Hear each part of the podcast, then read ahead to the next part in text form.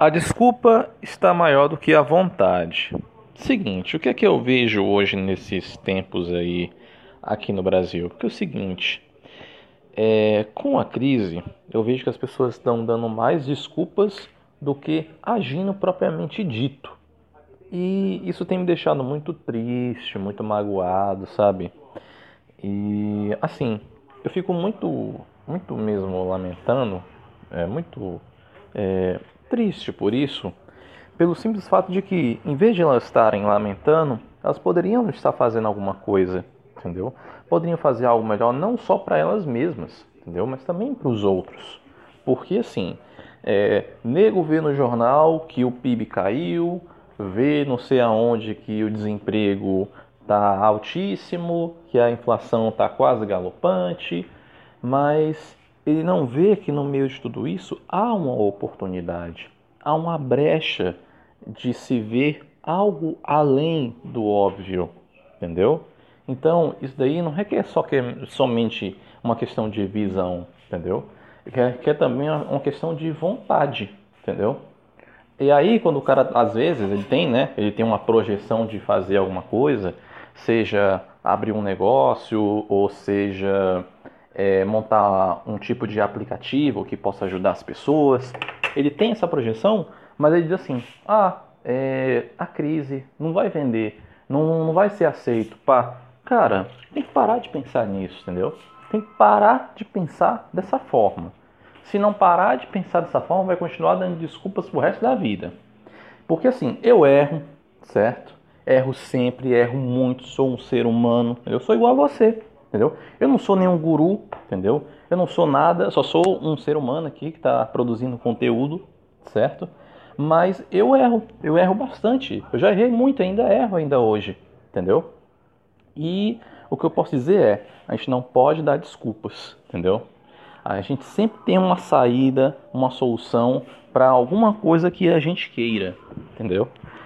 O, por exemplo, no, no meu caso, é, essa produção de conteúdo que eu faço, de blog, de escrita, é, de vídeos, o podcast, é a minha vontade que eu tinha de transmitir um melhor conteúdo para as pessoas, entendeu? Porque assim, o cara pode pensar assim, ah, mas você não ganha nada, não sei o que. Ah, eu tiro alguma coisa, mas eu tenho certeza que eu vou fazer muito mais justamente por cada um que está fazendo com que o meu trabalho seja reconhecido e se torne cada vez melhor, seja por feedback positivo, por feedback negativo, por sugestões, enfim, meu trabalho melhora em conjunto, não é só eu, entendeu? Então não adianta você é, tentar querer tipo fazer podcasts, por exemplo, e o cara ficar com medo de falar. Ah, eu tô com medo de falar, de gaguejar, de ficar. Não, cara, tem que arriscar, entendeu? Nem eu aqui sou perfeito de, de vez na minha fala, de vez em quando vocês percebem, eu dou um, uma falha e tal, mas mesmo assim a coisa sai, entendeu? A coisa sai, entendeu? Então tem que agir, tem que dar menos desculpas e ter mais ação, entendeu? E esse tempo de hoje é uma oportunidade para a gente mudar esse conceito de que crise é ruim, de que crise é, é péssimo. É ruim? É, não deixa de ser. Mas é um momento para a gente poder pensar no melhor, pensar em fazer diferente. Eu ouvi uma frase que eu achei muito interessante de um, acho que foi um palestrante, eu não lembro, que ele dizia assim, que a crise chegou para quem faz a mesma coisa há 20 anos. E é mesmo, sabe? Porque, por exemplo, a Apple, você vê que a Apple todo ano está fazendo um tipo de produto um pouco mais diferenciado.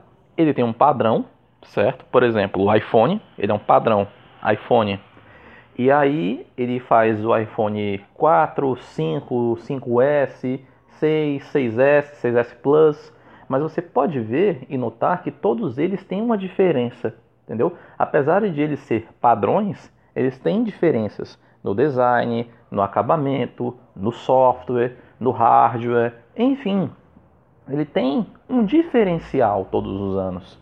E eu acho, ao meu ver, que essa frase que eu disse, que que o palestrante falou, aliás, é, reflete muito isso daí, entendeu? Quando ele falou, imediatamente eu lembrei da Apple, entendeu? Eu lembrei que a Apple faz esse tipo de coisa. Então, realmente está faltando a gente fazer um pouco mais diferente, entendeu? Não só para agora, mas quando a coisa melhorar, também fazer melhor, entendeu? Para melhorar, tipo, um serviço que você está oferecendo, um tipo de produto que você está vendendo, melhorar a questão da venda, entendeu? Porque eu lembro aqui, dia desses, faz pouco tempo, acho que uns três dias, tinha um senhor que ele veio vender umas coisas. Eu acho que tinha secador de roupa, tinha espelho, essas coisas. Aqui a gente chama de galego, entendeu? Que são esses caras que vendem utensílios de casa, vendem panela, vendem espelhos.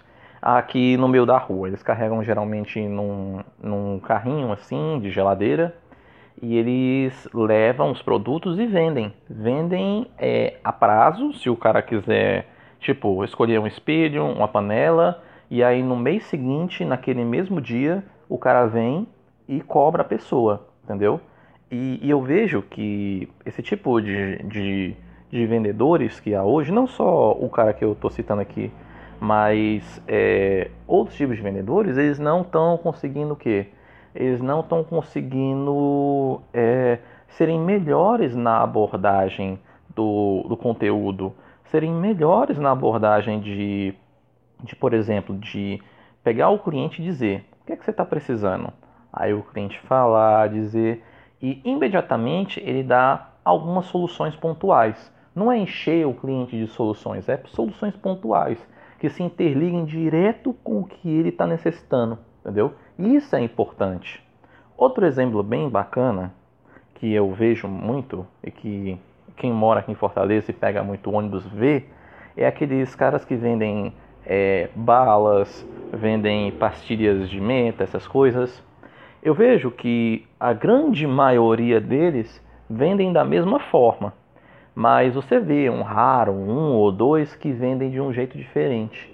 Eu acho que nesses anos que eu estou andando de ônibus, assim, eu sempre andei, lógico, mas assim, desde que eu vejo esses caras aí vendendo pastilha, vendendo caneta, vendendo carteira, essas coisas, eu acho que eu só vi, pelo que eu lembro aqui rapidamente, acho que uns 3, 4 caras que eu notei que eles vendiam de uma forma diferenciada que pode atrair o pessoal para comprar. Que mesmo o pessoal não comprando, ele já admira o jeito de o cara cativar a pessoa, entendeu?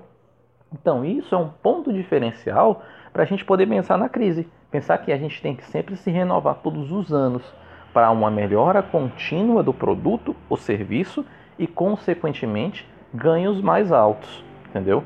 Então, as crises servem para isso, entendeu?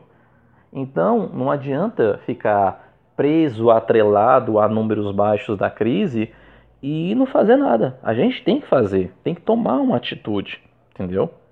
E é isso. Daqui foi meu podcast. Você que você está ouvindo aí no iTunes, dá um review e manda um comentáriozinho abaixo se gostou, não gostou, entendeu? Que o seu feedback é importante. Também escuta aí no podcast Addict, me segue, certo? Vai lá, guialg7.x.com barra guialg71, entendeu? Vai no meu blog, lá também tem acesso às minhas redes sociais, tem o, o GuiaLG7 blog no Facebook, tem o meu Twitter, arroba GuiaLG7, vai lá, curte, compartilha e me ajuda a fazer cada vez mais esse conteúdo melhor, beleza? Abraço, valeu, tudo de bom, viu? Tchau, tchau.